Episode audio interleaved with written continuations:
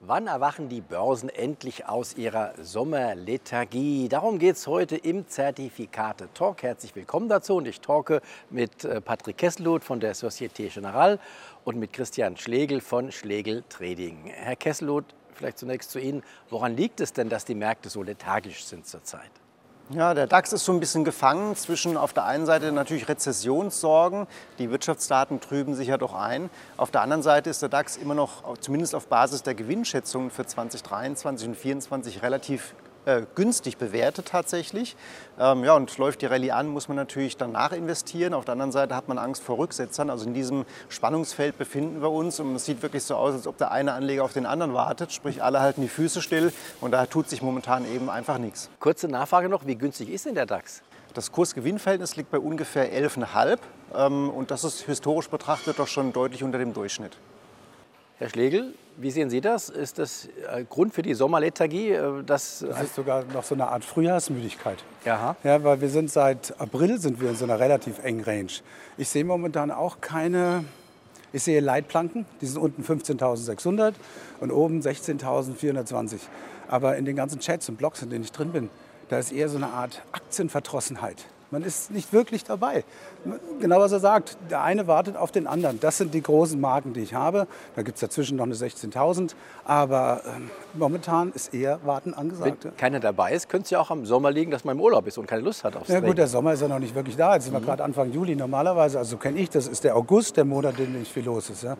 Aber es ist momentan tatsächlich so eine Art Verdrossenheit. Und wenn man da das Pech hatte, bei sowas wie Siemens Energy dabei gewesen zu sein, dann hat man auch momentan erstmal keine Lust mehr. Weil nicht jeder war bei SMA Solar dabei oder Nvidia oder wie auch immer. Und die Leute wollen einfach warten. Es ist unsicher. Es gibt Ausnahmen, aber normalerweise oder generell sind die Umsätze zurzeit auch sehr gering. Absolut. Deswegen. Ja. Also wie gesagt, in den ganzen Chats, in denen ich war, außer dem letzten Freitag, Monatsende, Quartalsende, Halbjahresende, da war Umsatz, da war richtig was los. Da gingen wir nochmal ordentlich hoch auf 16.227. Aber die ganzen Tage, Wochen vorher ist nichts außer dem Verfalltermin. Das ist gar nichts. Und äh, ich weiß auch nicht, was uns aus dieser Lethargie rausholt. Die Zahlen, ich finde sie nicht so toll, auch wenn der DAX günstig bewertet ist. Der kann auch noch günstiger sein. VDAX ist niedrig. Trotzdem, ich sehe momentan keine tatsächlich mehr äh, Risiko als Potenzial. Okay, da kommen wir noch gleich zu. Wie geht es mhm. weiter? Vielleicht noch mal zu Ihnen. Ähm, wie könnte es denn jetzt weitergehen? Äh, vor allen Dingen, wann könnte der DAX zum Beispiel ausbrechen, nach oben oder nach unten? Ja, ich glaube, da brauchst du irgendein Ereignis für. Das kann beispielsweise ein deutlich äh, stärker als erwarteter Rückgang der Inflation sein oder auch andere Dinge. Die sollten aber wahrscheinlich schon nennenswert sein, um das wirklich aus dieser doch seit drei Monate dauernden Lethargie dann rauszureißen. Welches Ereignis es sein wird, äh, glaube ich, wissen wir natürlich alle nicht. Ja. Aber am Ende wird irgendwann mal was passieren, weil auch die, wie du schon angesprochen hast, die historische Volatilität ist auf einem extrem niedrigen Niveau. Da bleibt sie in der Regel nicht ewig. Also irgendwann wird natürlich mal was passieren. Und da muss man als Anleger natürlich vorbereiten vorbereitet sein und dann auch auf die richtige Richtung mit aufspringen. Aber auf die Vola kann man ja selbst auch setzen, auf die Volatilität. Äh, macht es denn jetzt Sinn, äh, sich da zu positionieren und zu sagen, ja, irgendwann steigt die schon wieder und deswegen äh, gehe ich jetzt mal long Volatilität? Ja, das hat so ein bisschen, ähm, da muss man sich schon ein bisschen auskennen mit dem Basiswert selber. Man kann natürlich auf eine ansteigende Vola setzen, die sollte, aber dann sollte sozusagen auch sozusagen der Anstieg relativ zeitnah kommen. Wenn man zu lange investiert ist in einer Vola äh, long äh, und es passiert nichts, hat man dann doch eher Verlust am Ende, weil auch die, die Future-Kontrakte immer regelmäßig gerollt werden. Das heißt, wenn man da investiert, sollte was kommen oder man sollte dann die Position doch wieder auch äh, zeitnah beenden und nicht einfach liegen lassen und zugucken. Ähm, kann man natürlich machen, ist eine Art Absicherung natürlich auch gegen Kursrutsche. Ja. Aber wenn ich Sie richtig verstehe, Herr Schlegel, dürfte die Volatilität früher oder später wieder kräftig anziehen, denn Sie rechnen mit fallenden Kursen. Warum? Ja, also ich sage mir mal eins, wir haben seit dem Oktober, seit neun Monaten, sind wir 40 Prozent gestiegen. Jetzt in dem Jahr 16,5, 16, 17 Prozent. Ähm, alles, was eine Bewertung hat, muss atmen unter den Kursschwankungen. Und es gibt momentan wenig Kursschwankungen im DAX. Deswegen, wir haben das Jahr angefangen mit 13.800. Im Extremfall gehe ich sogar davon aus, dass wir bis zum Oktober äh, da wieder hinfallen, so auf das Jahr 13.800. Ja, so viel ist das nicht. Vorher allerdings habe ich noch eine 14.800. Das wäre auch eine sogenannte Fibonacci-Zahl. Es ist notwendig, dass der Markt mal atmet, weil ich sehe hier keine Anschlusskäufe, gar nichts, nicht von Endanlegern. Meiner Meinung nach wird der Markt dadurch getrieben, dass viele auch mal short gehen, sagen, ach nee, der muss doch mal fallen. Und ich glaube, das ist das einzige Argument, was der momentan hat. Wir haben ganz viele schlechte Attribute, ja, angefangen von Ukraine und Rezession und Zinsen und Arbeitslosigkeit und äh, Insolvenzenrekord letzte Woche rausgekommen. Wir haben eigentlich nur schlechte Attribute. Das einzige Gute, was ich für den DAX sehe, ist, dass viele sind schlecht gestimmt. Die Stimmung ist schlechter als der Markt. Das ist das Einzige, was meiner Meinung nach den Markt noch antreiben Aber kann. das ist ja interessant, das sehen wir ja schon seit Monaten, dass die Stimmung tatsächlich schlecht ist. Und äh, da gibt es ja das Sprichwort, an einer Mauer aus Angst können die Kurse am besten steigen. Also könnte es doch noch das, so weitergehen. Das ist nicht oben. verkehrt. Deswegen ist es sehr wichtig, dass wir in dieser Bewegung, die wir jetzt haben, wir waren ja mal kurz runter noch mal bis äh, 15.800, dass wir in dieser Bewegung jetzt die 16.400 rausnehmen mit Schlusskurs, auf Schlusskursbasis. Dann hat er eine Chance. Wenn nicht, baut sich sowas, was dann sich eine Schulter-Kopf-Schulter nennt, da gucken Charttechniker viel drauf und ein wichtiger Punkt ist diese 15.600. Aber klar, sofern viele Angst haben, die werden dann immer wieder reingetrieben. Die müssen ihre Shorts zumachen. Dann gibt es diesen Squeeze und deswegen kann es hochgehen. Aber Also- ich sehe es nicht. 16.400 auf Schlusskursbasis, haben wir gesagt, wäre die Marke. Äh, Könnte es nicht sein, 16.450 und dann geht es trotzdem wieder runter? Es kann alles sein. Ja, ich habe an der Börse schon alles Mögliche Genau. gesehen. Ja. Aber das ist jetzt aus charttechnischer Sicht wäre das eine Trendfortsetzung. Genauso wie unter 15.600 einfach mal dieser Trend mal kurzfristig umkehrt. Ich persönlich bin der Meinung, der Markt muss atmen. Äh, Die Leute brauchen Vertrauen und das hat hier keiner momentan. Ich habe mir mal die letzten 50 Trades angeschaut. Ich war überhaupt nicht im Index drin, fast nur in Einzelwerten. Und weil da spielt immer mal wieder die Musik. Der DAX ist mir momentan zu nebulös. Zurück zu Ihnen. Also ähm, auf die Wohler zu setzen, hat äh, Risiken, wie Sie gerade gesagt haben. Was sollte Anleger, der Anleger oder die Anlegerin aus Ihrer Sicht am besten jetzt tun? Ja, man meines Erachtens kann man äh, die Situation auf zwei äh, Arten handhaben. Wenn man sozusagen ein bisschen äh, defensiver rangehen möchte und im, im Anlagehorizont unterwegs ist, dann eignen sich Bonuszertifikate natürlich immer gut für solche Marktphasen. Das ist ein Produkt, was einfach eine Barriere besitzt, die unterhalb des aktuellen DAX-Niveaus liegt, beispielsweise 12.000, 13.000, das kann man frei wählen. Und wenn diese nicht berührt wird, dann gibt es einen festen Rückzahlungsbetrag. Also man hat eine positive Rendite, auch wenn der DAX möglicherweise ein gutes Stückchen fällt, eben bis zur Barriere. Die darf, wie gesagt, nur nicht berührt oder unterschritten werden bis zum Laufzeitende. Und ähm, anhand der Laufzeit kann man natürlich auch noch seine Renditeparameter festlegen. Also wenn das Produkt ein bisschen länger oder kürzer läuft, hat auch nochmal Einfluss auf die Rendite. Aber mit solchen Bonuszertifikaten kann man ganz gut agieren. Und das Schöne ist, sofern man die umgekehrte Variante nimmt, ist man auch bei Kursanstiegen mit dabei. Also wenn der DAX dann doch rausläuft über die 16,4, äh, gibt man hier sozusagen kein Potenzial auf und ist eben an diesen steigenden Kursen auch mit investiert Aber nicht eins zu eins, sondern geringer. Etwas geringer, weil die Produkte ein leichtes Aufgeld besitzen. Das heißt, es schmälert ein bisschen die Rendite, aber ähm, im Endeffekt äh, relativ unwesentlich, wenn es dann doch richtig kräftig steigt. Man ist auf jeden Fall nach oben gut mit dabei. Ähm, es gibt eine zweite Variante, die ist ein bisschen sportlicher, dann eher für die trading-affineren ähm, Anleger oder Trader, möchte ich mal sagen. Das sind Inline-Zertifikate oder Inline-Optionsscheine. Das sind Hebelpapiere, die zwei Barrieren besitzen. Eine eben oberhalb des DAX, eine unterhalb. Und wenn dies nicht berührt wird, gibt es immer 10 Euro zurück. Dafür zahle ich zum Beispiel jetzt nur 8,50 Euro beispielsweise. Ähm, Und ähm, dann habe ich eine entsprechend höhere Rendite in dieser Seitwärtsphase. Allerdings das Risiko ist hier auch größer, denn wenn eine von beiden Barrieren berührt wird, verfällt das Produkt vorzeitig wertlos. Das heißt, man hat wirklich hier direkt das Totalverlustrisiko. Man kann natürlich durch die Wahl der Barrierenabstände auch mehr Sicherheit reinbringen in das Produkt. Das ist klar. Ich kann ja schon relativ große Abstände wählen.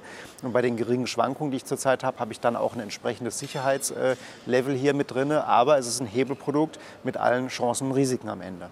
Also, Sie traden ja gerne. Wäre ein solches Produkt auch aus Ihrer Sicht was für Ich, Sie? ich trade gerne, das ist es. Ich trade Meinung. Ich bin technischer Analyst. Bei mir sind die langfristigen Indikatoren insgesamt noch nicht negativ, aber zum Zerreißen gespannt. Ich selbst präferiere einen Meinungstrade und ich habe also auch Putzlong, Basis allerdings 17.100. Da habe ich noch ordentlich Platz. Ja. Aber ähm, ich finde diese, diese Produkte, ich finde die hochinteressant für jemanden, der nicht jeden Tag dabei ist. Aber ich sitze ja davor. Und ich nehme das raus mit 36 Jahren Erfahrung, dass ich das schon einigermaßen hinkriege, wo der hinläuft. Allerdings sind meine Trades momentan tendenziell eher nur fünf oder zehn Tage. Ich kann jetzt momentan nicht sagen, was sagen wir mal, auf Sicht von einem Jahr passiert. Ich möchte allerdings behaupten, dass in drei Jahren Sicht stehen wir wieder hier und dann sind wir wahrscheinlich 18.000. Das glaube ich schon. Aber ich brauche noch einmal dieses Ausatmen und am liebsten bis 13.800. Ich bin aber auch mit 14.500 zufrieden. Also langfristig ich glauben bin Sie auch an short. steigende Kurse. Langfristig, auf Sicht von drei Jahren auf jeden Fall. Aber jetzt mal über den Sommer bis in den Oktober rein, glaube ich, dass wir eher so eine 13,8, 14,5 nochmal sehen. Wir brauchen dieses Atmen, damit insgesamt mehr Vertrauen reinkommt und das ist momentan nicht da. Ich könnte mir vorstellen, dass einige Zuschauerinnen oder auch Zuschauer ähm, durchaus Interesse haben, äh, auch mal sowas zu machen. Wie ist denn so ein äh, Tagesablauf eines äh, täglichen Traders, eines Ich fange um 4 Uhr morgens an. Mhm. Da hört es bei vielen schon auf. Ja? Und dann lese ich mir die ganzen Sachen durch, die reinkommen. Ich schaue mir Tokio an und so weiter. Dann habe ich die ganzen, natürlich auch euch, habe ich die ganzen Informationen, die ich bekomme, schaue, wo werden Dividenden gezahlt, wo werden Zahlen, was kommt heute. Und ich habe einen sogenannten Trader Wingman und ich drücke dann da drauf und der zeigt mir die gesamten Kauf- oder Verkaufssignale, die ich vorher eingestellt habe. Ich gesagt, zeigt mir das, wenn das und das passiert. Und dann gucke ich mir die Listen an, dann gehe ich von den Listen in die Charts rein und schaue mir an, okay, passt das? Zum Beispiel Immobilienaktien seit zehn Tagen waren eher auf der Kaufseite. Das gefällt mir dann. Dafür gibt es andere Werte, wie zum Beispiel die Autos, da passiert nicht viel. Es sei denn, es sind chinesische Autos. Das ist dann wieder eine andere Geschichte. Und das versuche ich halt dann dementsprechend zu ergleichen. Und das ist dann schon auch ein Tag, der geht bis abends 20 Uhr. Aber ich sitze nicht den ganzen Tag. Ich bin zu alt für sowas. Ich sitze nicht mehr den ganzen Tag davor. Lohnt aber schon das? sehr früh am Morgen. Lohnt sich das unterm Strich? Absolut. Also ich lebe davon. Mhm. Das schon. Also ist nicht so, dass irgendwann mal, mal vielleicht man auch übermütig wird, wenn man zu viel Erfolg hat. Das passiert ja auch. Nicht. Äh, nein, das sind, das sind diese grundsätzlichen Geschichten. Das Gier ist immer hinderlich. Ja? Interesse ja, Gier ist immer hinderlich und die ganze Nähe behindert. Wenn man also den ganzen Tag davor sitzt, das geht auch nicht. Da ist es einfach mal gut, sich auch zurückzuziehen. Ähm, aber das ist eine Disziplin und die Geduld gehört dazu. Da gibt es so viele Regeln rein von der Psychologie her, die jetzt hier aufzuzählen würde den Rahmen sprengen. Ja, aber ich finde diese Produkte, ich finde die wirklich gut für Leute, die nicht den ganzen Tag davor sitzen können und vielleicht nur einmal in der Woche Zeit haben zu schauen. Schöner Range Trade. Also mir gefällt das grundsätzlich. Das heißt, Sie haben auch durchaus viele Kundinnen und Kunden, die so im Tagestrading-Geschäft dabei sind. Wir haben beides. Wir haben die, die eben wirklich nicht äh, permanent drauf gucken können tatsächlich, aber auch die, die aktiv traden. Das sieht man dann daran, dass höhere Hebel verwendet werden und es eben nicht Produkte sind mit zwei Barrieren, wie der gerade angesprochene Inland-Optionsschein, sondern wirklich die klassischen Produkte für Trader, also Optionsscheine, die klassischen Turbo-Zertifikate, Faktor-Optionsscheine. Das, wie gesagt, dann eher, je kurzfristiger, desto höher auch der Hebel, muss man tatsächlich sagen, um auch die kleinen Bewegungen ausreizen zu können. Ähm, wir haben beides. Ja. Ich hätte da mal eine Frage zu. Und zwar kann man das irgendwie feststellen, was beim Turbo-Zertifikat so der durchschnittliche Hebel ist, der gehandelt wird. Gibt es da irgendwie, ja, also momentan sind sie mehr über 20 oder die sind zwischen 5 und 10. Kann man das irgendwie, könnt ihr das feststellen? Durchschnittlich ist schwierig, weil natürlich ja. auch die Positionsgröße abnimmt. Also mhm. wir sehen, dass je höher der Hebel, desto kleiner eher die Positionsgröße. Das ja, heißt, das okay, ist klar. Ich, klar. Das ist, äh, aber ansonsten gibt es Hebel wirklich von 10, 20, 30, würde ich mal sagen, ist so das Gros, die Masse okay. tatsächlich. Es gibt auch Hebel darunter dann, okay.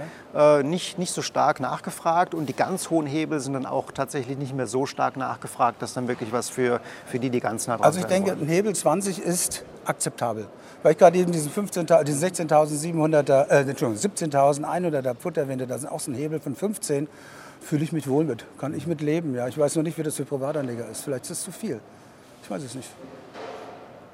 Also muss natürlich jeder für sich selber einschätzen irgendwo, aber wir sehen so da ganz gute Umsätze im Bereich, wie gesagt, 10 bis 30. Okay. Ähm, aber am Ende ist es, glaube ich, wichtig, dass der Anleger sich selber auch wohlfühlt mit dem Hebel, Lassen Sie uns wählt. vielleicht noch mal gemeinsam einen Blick über den großen Teich werfen. USA, wie sieht es da aus? Da wurde die Nasdaq ja vor allen Dingen von diesen äh, glorreichen sieben Aktien nach oben getrieben. Und da sehen auch schon viele immer eine große Gefahr drin. Ja, was ist, wenn der gesamte Markt eben nicht nachzieht und wenn die mal schwächeln? Wie, wie sieht es da aus? Man kann da vielleicht nur einen historischen Vergleich ziehen. Wir hatten eine ähnliche Situation schon mal von 2016 bis 2020. Da haben die berühmten Fangaktien den ganzen Index gezogen. Und ich glaube, es waren nur vier oder fünf seinerzeit.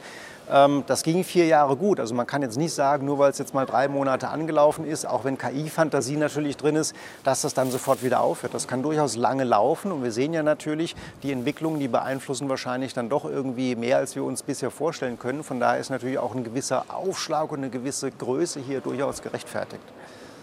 Ja gut, aber jetzt sind zum Beispiel Nvidia sind 100, fast 200 Prozent gestiegen, nur in diesem Jahr. Die sind vorher heftig runtergekommen, ja. Aber nur in diesem Jahr 200 Prozent. AMD, äh, äh, wie heißt die, Plato Works, Gott nicht, Microsoft, Metaverse, also auch die, die, haben, die machen einfach nur einen Weg nach oben. Die atmen überhaupt nicht. Das ist das, was mir ein bisschen Angst macht.